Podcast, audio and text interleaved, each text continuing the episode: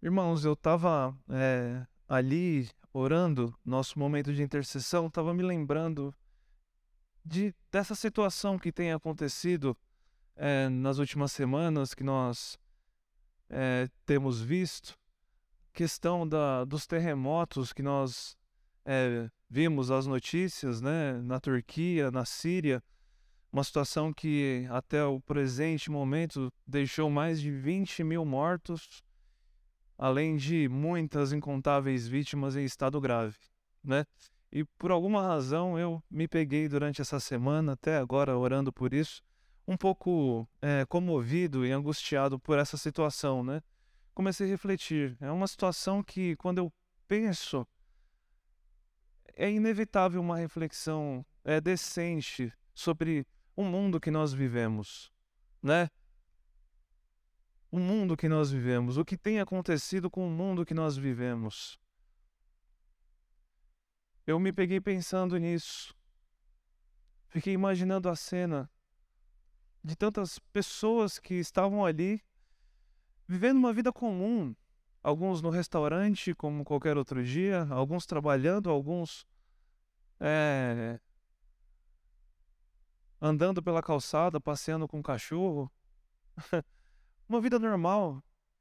E de repente, um tremor deixou mais de 20 mil pessoas mortas, além de feridos, destroços, casas derrubadas.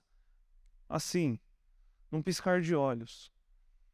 Uma situação que leva a gente a refletir. É muito triste pensar nessa situação. A nossa vida é muito efêmera, é muito passageira, é muito frágil, ela, ela se esvai assim pelos nossos dedos e, e a gente de fato não tem um controle total da vida e do acontecimento das coisas como nós gostaríamos de ter, um pouco do que o Davi já falou pela manhã. Claro, né? Se nós fôssemos Deus, talvez nós faríamos diferente, né? Me peguei pensando nisso com o coração assim comovido, olhando para a profecia, olhando para a Bíblia, vendo que Jesus sempre teve razão, Jesus nunca escondeu de nós o mal, o sofrimento e acontecimentos desse tipo, né? E meu coração se perturba, mas ao mesmo tempo eu tento levar os meus pensamentos a Deus em busca de respostas. Eu acho muito interessante essa expressão que diz que nós estamos vivendo tempos líquidos. Quem já ouviu essa expressão? Hoje, ultimamente, nós estamos vivendo tempos líquidos, tempos fluidos. O que, que essa expressão quer dizer? Quer dizer que a gente não tem mais solidez, a gente não tem mais é, base, a gente não tem mais firmeza em muitas coisas. A gente acaba sendo levado, como o apóstolo Paulo diz, facilmente por qualquer vento. Vento de doutrina. Parece que a gente ainda não encontrou um, um lugar de estabilidade. Parece que a gente é, não encontrou um lugar de coerência. Parece que a gente muda conforme a circunstância. Parece que a gente acredita numa palavra que a gente ouviu de um pregador, e aí depois a gente escuta uma palavra que diz totalmente o oposto, e a gente fala, hum, é mesmo, e parece que a gente acaba acreditando, e aí a gente tem essa li liquidez. Né? É uma característica da geração atual, uma característica do mundo de hoje. A gente já não tem mais compromisso, firmezas, raízes profundas com mais com quase mais nada. A gente vê relacionamentos acabando de maneira muito fácil, a gente vê pessoas mudando de emprego, mudando de lugar, muito fácil, e a gente, de fato, em muitos momentos não encontra um lugar de estabilidade, até na questão do nosso ser. Na frente de uma pessoa a gente é uma, de um jeito, na frente de outra a gente é de outro jeito, né? Isso é liquidez. Mas isso, quando eu vejo esse tipo de acontecimento, né? disso que eu estou falando, terremoto que a gente assistiu, viu, tem presenciado, eu percebo que essa não é uma realidade comum só ao ser humano, mas é uma realidade de toda a criação. De toda a criação. O mundo está instável. O mundo inteiro está instável. E Deus tem falado isso no meu coração. Recentemente eu é, li um artigo daquele jornal BBC, que é um jornal inglês, né? De alguns geólogos chineses falando de um possível desacelero do núcleo da Terra. Um possível desacelero do núcleo da Terra. É uma situação que eles falaram, né? Não é preâmbulo do Apocalipse. A gente pode ficar sossegado quanto a isso. Mas é uma situação que, se de fato tiver sido concretizada de que é verdade mesmo, do ponto de vista ecológico, causa um impacto tremendo. Vi essa notícia duas semanas atrás. O movimento de rotação da Terra ele fica comprometido com esse desacelero do núcleo da Terra, possível desacelero. E a gente começa, é como se o mundo, a gente, claro, né, Deus fez as coisas de uma maneira tão perfeita para a gente que a gente parece que não consegue refletir e ver a perfeição das coisas e entender a complexidade das coisas. Porque o negócio é tão complexo, mas é tão harmônico ao mesmo tempo que a gente não percebe. Mas a gente está rodando em volta da gente mesmo a quase 1.700 km por hora. Você sabe, né, que a Terra, para rodar em volta dela mesma no período de um dia, são mais de 1.700 km por hora. Por isso que tem é, muita gente com tontura aí fácil, né? tem acontecido ultimamente, a galera tá ficando um pouco, né? O pessoal tá ficando meio doidinho da cabeça aí, né? Estão girando rápido demais, né? E se de repente a gente, apesar de não perceber, ficar rodando assim a 1.700 km por hora e de repente dar uma freada, é um impacto muito grande. Muito grande. E a gente começa a ver alguns fenômenos naturais se manifestando, tais como terremotos, tremores, erupção de vulcões, altos índices de migração de pássaros e de insetos voadores, né, que prejudicam a cadeia alimentar. A gente vê, é, por exemplo, é, derretimento de geleiras, o que causa o aumento do nível do mar e deixa o mar revolto, né, e, e isso é, acarreta é, tsunamis, é, submersão de ilhas, de arquipélagos e até de algumas cidades costeiras, e pessoas sofrem com perdas de propriedade, prejudica também os santuários marinhos e várias criaturas marinhas, anfíbios, tartarugas, pinguins, são colocadas em risco de extinção, né? Então, o mundo, ele funciona de uma forma que as tragédias naturais também acontecem e a gente vê fragilidade no mundo, tal qual a gente vê no corpo de um ser humano, né? Então, por que que a gente às vezes tem desenvolve linfonódulos, desenvolve é, caroços, desenvolve problemas no sangue.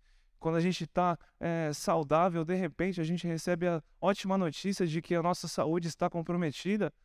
E a gente vê essa fragilidade nos animais, a gente vê isso no mundo.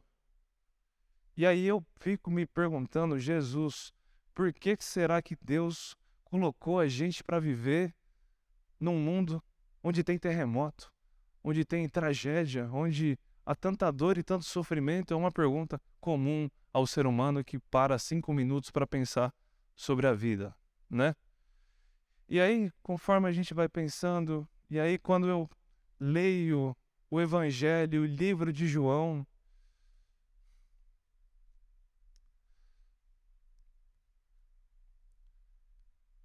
quando eu leio o livro de João, nossa, isso me dá uma esperança. Isso me dá uma esperança.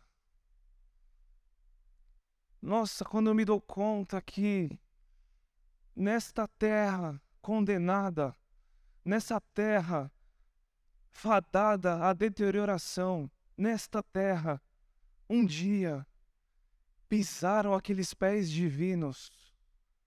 Nossa, quando eu me dou conta disso, quando eu percebo a complexidade disso, quando eu percebo o amor de Deus em Cristo Jesus e vejo a autoridade dele sobre o mundo, nossa, como isso me dá esperança. Ele me, me faz ousar ter esperança. Quando eu vejo que a morte foi vencida, quando eu vejo que ele tem autoridade sobre o mar, sobre os ventos, tudo lhe obedece. Quando eu percebo que apesar desta terra funcionar desta forma, mas ao mesmo tempo Deus ter vindo a essa terra em forma de gente e ter pisado aqui, irmãos, e vendo isso na simplicidade dos fatos demonstrados no Evangelho de João, esperança. Esperança. Esperança é a palavra que está no meu coração hoje. Mateus 12, 25. Jesus é o desejado das nações, e nele as nações poriam a sua esperança. Esperança. É a boa notícia que eu tenho para dizer para todo esse povo, para todo esse povo que, que sofre com luto imediato, que sofre com trauma, que sofre com choque, que sofre com a perda, que sofre com dor, que sofre com relacionamento, que sofre de qualquer forma que seja, há esperança de que isso vai ser vencido, vai ser superado. No final das contas, o mal será superado plenamente. O poder do mal já foi vencido e um dia ele será aniquilado. Essa é a nossa esperança. Então, esperança não é ansiedade de se vai dar ou se não vai dar. Esperança não é a ansiedade de saber se as coisas vão melhorar ou não. Esperança é a certeza de que um dia vai passar. De que nós estamos caminhando para um lugar onde não haverá mais sofrimento, onde não haverá mais choro, não haverá mais tristeza, nem angústia, nem dor, porque isso é coisa que pertence a esta ordem. E um dia isso vai passar. Esperança. Então, talvez tenha sido essa a razão de muitas pessoas a acompanharem Jesus, as multidões irem ao encontro de Jesus conforme Jesus ia desenvolvendo tudo que ele estava desenvolvendo. Porque as pessoas viam nele o quê? Esperança. As pessoas viam nele é, uma, uma luz em meio às trevas. As pessoas viam em Jesus uma autoridade, uma segurança. E a gente vê as multidões falando: Senhor, por favor, não nos deixe. As multidões implorando para Jesus ficar: Senhor, não nos deixe, não nos deixe, fique conosco, né? Então, conforme Jesus ia andando no meio deles, aqueles que estavam tranquilos, que não passavam por nenhum tipo de sofrimento, estavam com ciúmes ou invejados de Jesus, enfim, o desprezavam. Mas aqueles que de fato clamavam pela vida, esses acompanhavam ele, acompanhavam o Mestre, porque viam nele esperança.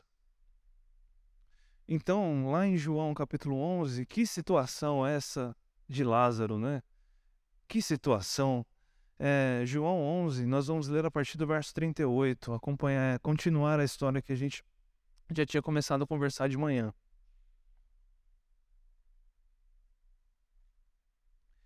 Então, olha o que, que diz nesse relato dessa história. Então, Jesus, outra vez, profundamente comovido, foi até o sepulcro. Era uma gruta com uma pedra colocada à entrada. Tirem a pedra, disse ele. Disse Marta, irmã do morto. Senhor, ele já cheira mal, pois já faz quatro dias. Disse-lhe Jesus: Não falei que se você cresce, veria a glória de Deus? Então tiraram a pedra. Jesus olhou para cima e disse: Pai, eu te agradeço porque me ouviste. Eu sei que sempre me ouves, mas disse isso por causa do povo que está aqui, para que creia que tu me enviaste. Depois de dizer isso, Jesus bradou em alta voz: Lázaro, venha para fora. O morto saiu, com as mãos e os pés envolvidos em faixas de linho e o rosto envolto num pano, e disse-lhe Jesus: Tirem as faixas dele e deixem-no ir.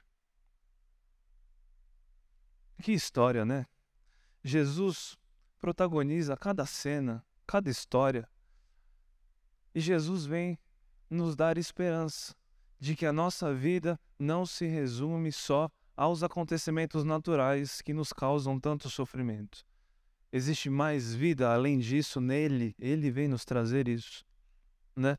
Assim, irmãos, eu não gosto muito de pegar um texto como esse e já aplicar direto. Eu não, eu não sou muito assim de, de fazer uma pregação ilustrativa. Então a gente lê o texto que Jesus ressuscita Lázaro e aí o pregador pega e fala: Ah, Jesus está te chamando para vir para fora, né? Jesus está te convidando para tirar a sua pedra. Jesus está te convidando para, né, para você é, tirar as suas faixas de linha ou coisa parecida. Eu, pelo menos, não gosto muito desse tipo de leitura. Eu acho que é uma situação literal que aconteceu e a gente observa ali as pistas que Jesus nos dá e tenta é, nos confortar, se confortar numa palavra como essa, né? Eu acho que a gente precisa ter esse cuidado. Mas, querendo ou não, eu acredito que essa situação aqui de Lázaro talvez ela represente sim a situação, o sentimento do mundo. Eu acho que isso que aconteceu com Marta e Maria e as pessoas que estavam ali ao redor, chorando e lamentando pela morte de Lázaro, na verdade é uma situação que representa a vida tal como ela é. Que representa a vida como ela funciona, né? mas Jesus vem para nos mostrar nele uma esperança. É o que eu estou querendo dizer, algo diferente, mesmo em relação a esse tipo de situação. Uma vitória, uma superação, um não dizer que acabou, um não a Deus, uma vírgula e não um ponto final na história, né? Jesus vem nos mostrar isso. Então, nós vemos Jesus aqui só dando ordens. Jesus aqui nesse instante, ele não é, fez, não tocou, não, não é, se aproximou, ele tão somente deu ordens com a boca. Então, quando ele chegou ali, profundamente comovido com toda aquela situação, no sepulcro de Lázaro, a primeira ordem de Jesus: tirem a pedra. Então, Jesus estava ali a certa distância e pediu que aqueles homens tirassem a pedra dali. E aí ele sofre com essa indagação da Marta, né? Falando, não, Senhor, já faz quatro dias, não adianta mais. Né? A gente já está um pouco mais conformado, porque depois de quatro dias já não é mais a mesma coisa em relação ao primeiro dia, mas ainda assim é recente. Mas a Marta parece que ela já mudou o discurso, né? Porque antes era é, é, Senhor, se o Senhor tivesse chegado aqui, meu irmão não teria morrido. Mas agora, não, Senhor, já faz quatro dias, já foi, já passou. E aí, o diálogo de Jesus com Marta é o seguinte: Eu te falei que se você cresce, veria a glória de Deus, porque a fé vem antes de ver. Porque eu sei que talvez para muitos de nós a vida seja ver para crer. Talvez com você seja ver para crer. E é o que Jesus está trabalhando o tempo todo na mentalidade do povo, falando assim, mas as pessoas estavam questionando Jesus, né? As pessoas estavam ali questionando Jesus. E por que que Jesus, de uma vez por todas, não dava um sinal claro de que ele era quem ele estava dizendo que ele era? Então, se você é Deus, por que você não se solta da cruz? Por que, que você não faz uma coisa evidente ao ponto de a gente ver que o Senhor é Deus mesmo, né? Porque até então os milagres que Jesus fazia, que para aquelas pessoas que o estavam questionando não eram suficientes, porque é como Davi já estava falando, até os demônios tinham a capacidade de fazer aquilo ali. Então era assim surpreendente, mas não tanto assim. Então eles falaram para Jesus: por que, que o Senhor não, não nos dá um sinal claro de quem o Senhor é para que então creiamos? Né? E Jesus diz que uma geração perversa só tem uma fé que é resultado de uma experiência, sendo que o processo deveria ser o inverso. Você deveria crer primeiro, crer na soberania e na grandeza de Deus, para que então você veja a glória de Deus se manifestando. Então a fé assume o risco do que não se viu. A fé é a certeza das coisas que nós ainda não vimos, mas temos certezas que está, temos certeza que está lá, né? Então é o que Jesus está querendo dizer para Marta: se você tivesse crido, você teria visto a glória de Deus. Então Jesus faz uma oração e depois é mais uma ordem de Jesus: Lázaro, venha para fora. E o morto saiu, parecendo uma múmia, né? Com os, as mãos e os pés envolvidos em faixas de linho e o rosto em, envolto num pano. E mais uma ordem de Jesus: tirem as faixas dele e deixem-no ir. Então, esse texto, por que, que esse texto me dá esperança? Por que, que esse texto me dá esperança? Por causa da autoridade de Jesus. Porque Jesus aqui protagonizou uma situação que era motivo da dor de muitas pessoas. Jesus aqui protagonizou uma situação que muitas pessoas sofriam e sofrem até hoje, e que a gente sabe que talvez a dor do luto seja uma das piores formas, quiçá a pior forma de sofrer. A perda de um ente querido. E quantas vezes a gente não fica pensando, era melhor que tivesse sido eu no lugar. Talvez, irmãos, a dor da perda, eu já perdi gente muito querida e provavelmente terei que sofrer com isso mais vezes ainda, né? É uma dor que te fere a alma, cara. E você, você sabe disso, meu. Você entende o que eu estou querendo dizer. Talvez seja a pior forma de sofrer, né? A dor de um luto. Mas quando Jesus faz esse milagre de ressuscitar Lázaro, apesar de que Lázaro vai morrer de novo um dia, então, não é só trazer vida de novo a Lázaro para resolver a tristeza, mas é para mostrar a sua autoridade. É para mostrar que a fé que deveria ser depositada nele devia ser um negócio que deveria ser levado a sério, não é brincadeira. Esse negócio de ter fé. Jesus está querendo ensinar, não está querendo resolver problema. Porque Lázaro morreu, ressuscitou, mas vai morrer de novo. Mas a questão é que Jesus está colocando vírgulas na história, dizendo: Eu estou aqui para oferecer a vocês a vida eterna, eu estou aqui para dizer a vocês que vocês é, poderão desfrutar de uma vitória que eu protagonizei sobre a morte. Um medo que muitos estavam aprisionados, é o que a Bíblia diz. Muitos ficaram por muito tempo aprisionados com o medo da morte, mas ele veio na condição de homem para enfrentar essa morte e dar vida por toda por toda a eternidade. Então, Deus é um Deus de vida, não de morte. Esse é um, é uma vírgula que Jesus coloca na história. Agora, a gente começa aprendendo sobre essa autoridade de Jesus, a gente começa a tratar a morte do corpo de uma maneira diferente. Porque a ordem natural, esta ordem, né? E é, é como eu disse, né? Em Apocalipse a gente vai ver que Deus está preparando uma nova ordem de coisas para a gente. Um lugar onde não haverá mais tristeza, choro nem dor. Porque a antiga ordem já teria passado, mas Apocalipse é coisa do futuro, não aconteceu ainda. Então nós ainda estamos vivendo essa presente ordem onde há choro, tristeza, angústia e há todas essas coisas ainda. Mas a esperança chegou. A esperança chegou de que isso será vencido, porque já não é mais uma questão de se vai dar ou se não vai dar. Porque a partir do momento que Jesus ressuscita um morto, que já estava morto há quatro dias, fica claro que não é mais uma questão de dar ou não dar. Não é mais uma questão de Deus pode ou não pode. Não é mais uma questão de que bom que fosse, quem sabe será. É uma questão de confiar em Deus, porque Ele vai fazer as coisas no momento certo.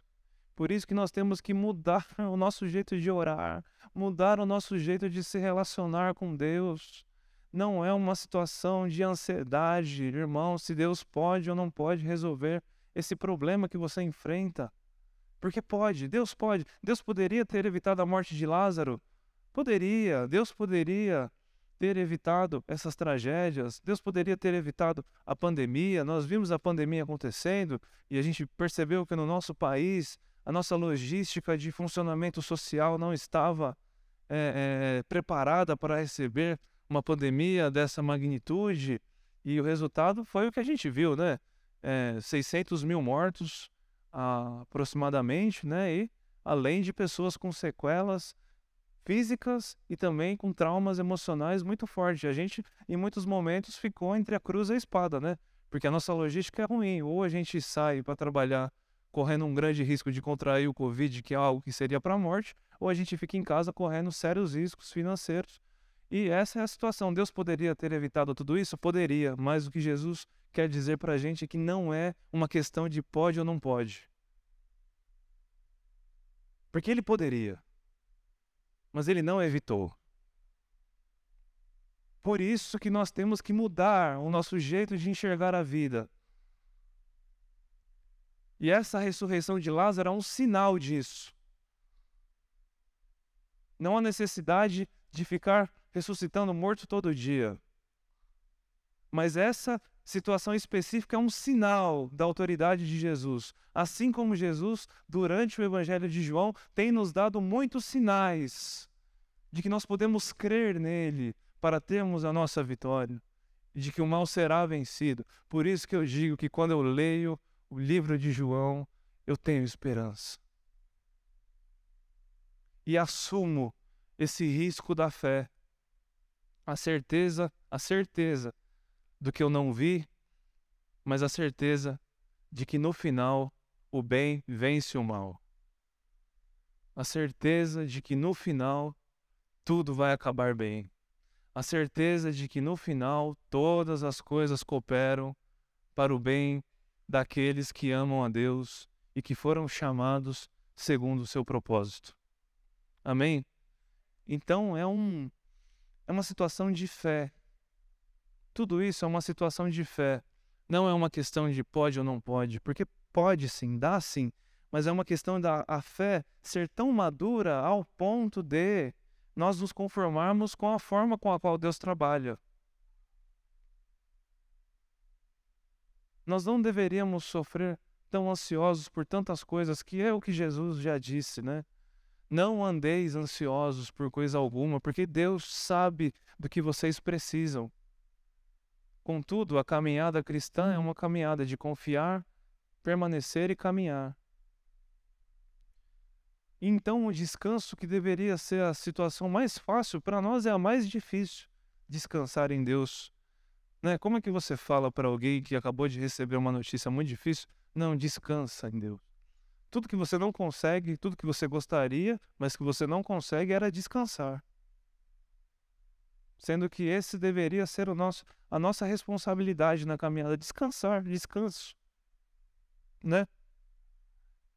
Na certeza de que Deus está cuidando de tudo e que tudo vai acabar bem, porque ele já deu muitos sinais, inclusive venceu a morte, não há mal pior do que a morte, a gente mesmo assim, depois de tantos sinais e tantas evidências, permanecemos com uma fé inconstante, sem raízes, sem base, sem solidez, sofrendo com a liquidez das coisas.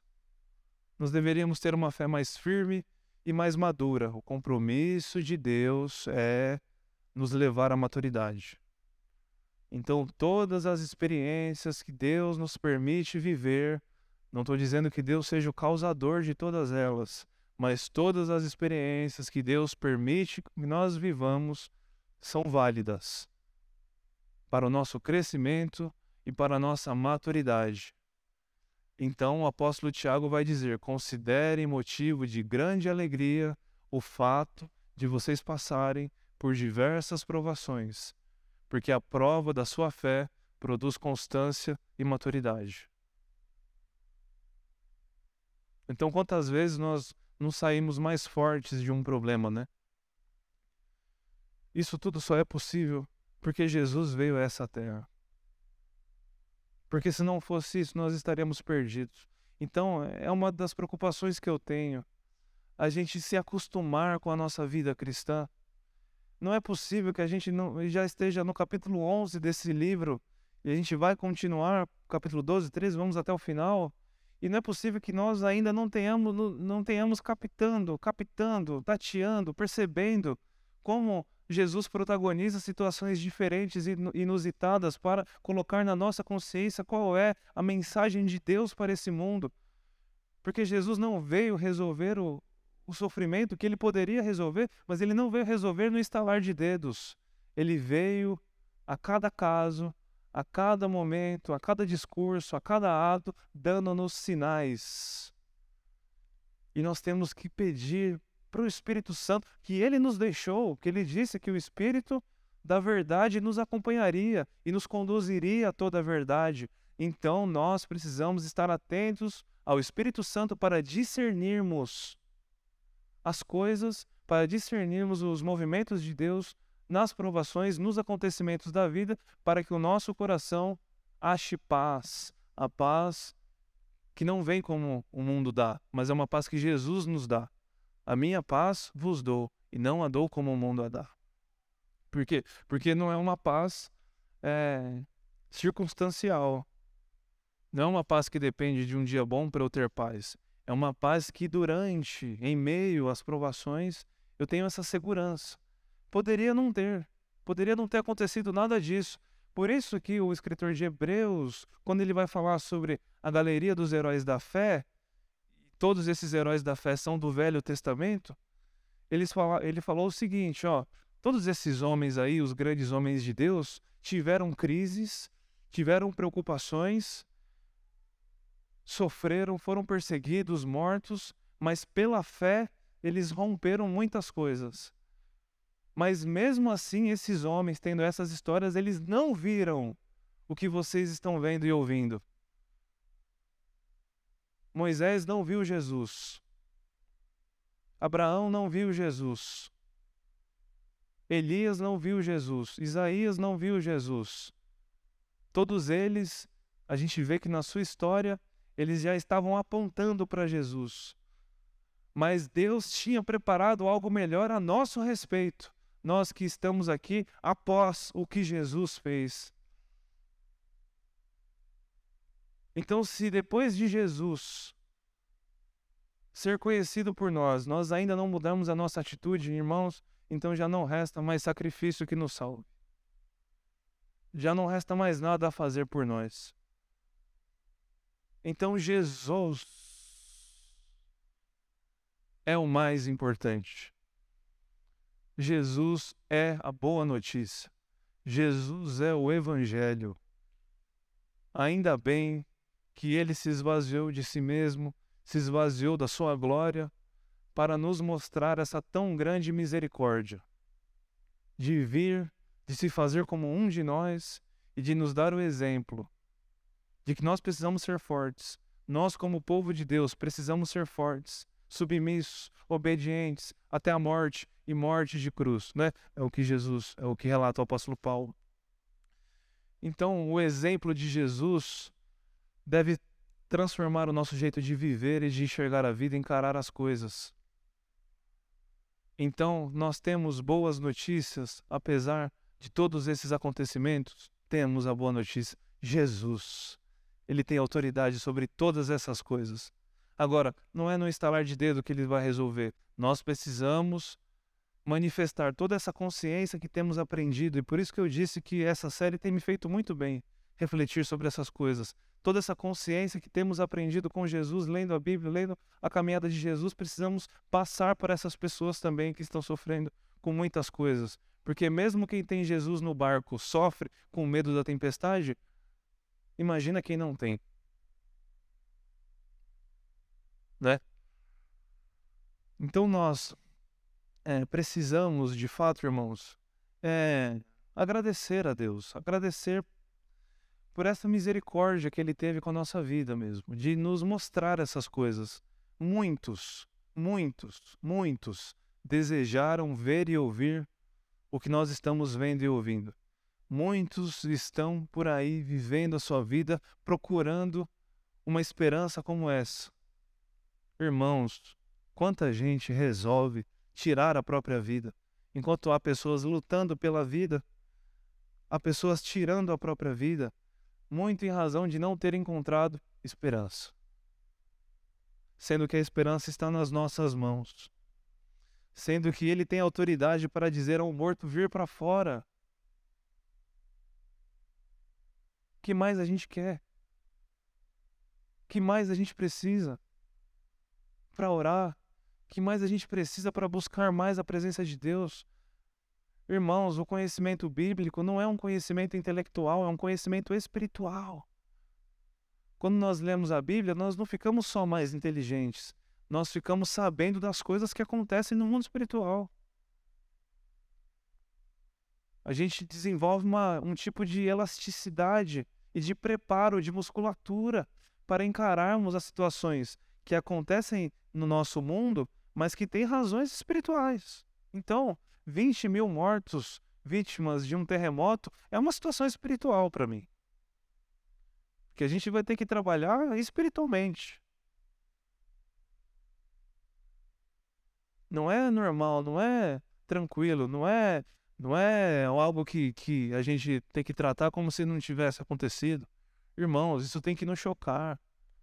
Isso tem que nos levar a um lugar melhor, a mais sensibilidade, a nos tornarmos mais humanos, mais gente, tal como Jesus. Então, que exemplo melhor é o de Jesus, que apesar de ser Deus, chorou pela morte de seu amigo, né? Então Jesus chorou, ele se humanizou, mostrou de fato o que um ser humano deveria ser.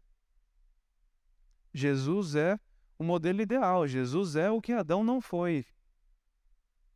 O que foi criado para ser, mas não foi. A imagem do Pai, a imagem completa e perfeita, a semelhança de Deus, certo? Então, Jesus nunca nos negou, pelo contrário, Jesus foi a pessoa que mais nos deixou clara as aflições que nós sofreríamos na vida. Jesus não escondeu isso da gente. Certamente vocês terão aflições. Contudo, essa é a vírgula, tenha um bom ânimo, porque eu venci o mundo. Glória a Deus, irmãos. Glória a Deus. A gente, quando a gente se conscientiza disso, quando a gente se conscientiza disso, certamente nós vamos lutar contra os nossos problemas com uma, com uma força diferente. Nós vamos lutar contra os nossos pecados com uma força diferente. Nós vamos lutar contra as más notícias e também vamos lidar com as coisas boas da vida de um jeito diferente. Então não se engane, irmãos.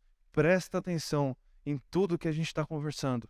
Nossas mensagens estão disponíveis agora em uma nova plataforma, o podcast da igreja. Você pode acessar pelo Spotify, ou se não, pode assistir pelo YouTube. Mas presta atenção como é muito diferente as palavras de Jesus das palavras de qualquer outro, e como Jesus ainda existe, está vivo, está perto, está dentro de cada um de nós, e nós podemos viver como ele, sermos tão vitoriosos quanto ele foi. Amém? Ele tem autoridade sobre a morte, sobre o pecado, sobre a pior doença, ele tem autoridade. Agora, se ele vai resolver o problema físico do corpo, não é essa a questão. Ele pode, pode, mas não é essa a questão. A questão é a fé segura é a certeza, é o lugar de estabilidade de que se Deus é por nós, ninguém será contra nós. Amém? Vamos orar. Ó Senhor, como eu posso tranquilizar o meu coração ao ler a tua palavra? Ó Senhor, como nós somos agraciados por pertencermos a ti pelo Senhor ter revelado a nós estas coisas tão preciosas. Deus, nós não éramos dignos de tão grande misericórdia, nós não éramos dignos da tua graça, mas pelo teu amor, o Senhor nos tornou essas coisas conhecidas. E eu peço que o Senhor nos dê força, sim, para continuarmos encarando esses dias, com tudo que, ele, que eles têm a nos proporcionar. Não sabemos o que será de nós nos próximos dias. Não sabemos qual será o destino desse mundo. Nós acompanhamos as notícias, Senhor. Nos, nós choramos, nos entristecemos, mas nós cremos, apesar de tudo, que isso não é o fim. De que o Senhor tem autoridade para dizer ao morto: venha para fora, e ele virá para fora. O Senhor pode resolver a pior circunstância. Então, que nós possamos nos submeter ao Senhor em obediência, em busca incessante a amar e buscar o Senhor de todo o coração, de todo o nosso coração. Obrigado, porque o Senhor nos dá esperança. Obrigado, Jesus. Amém.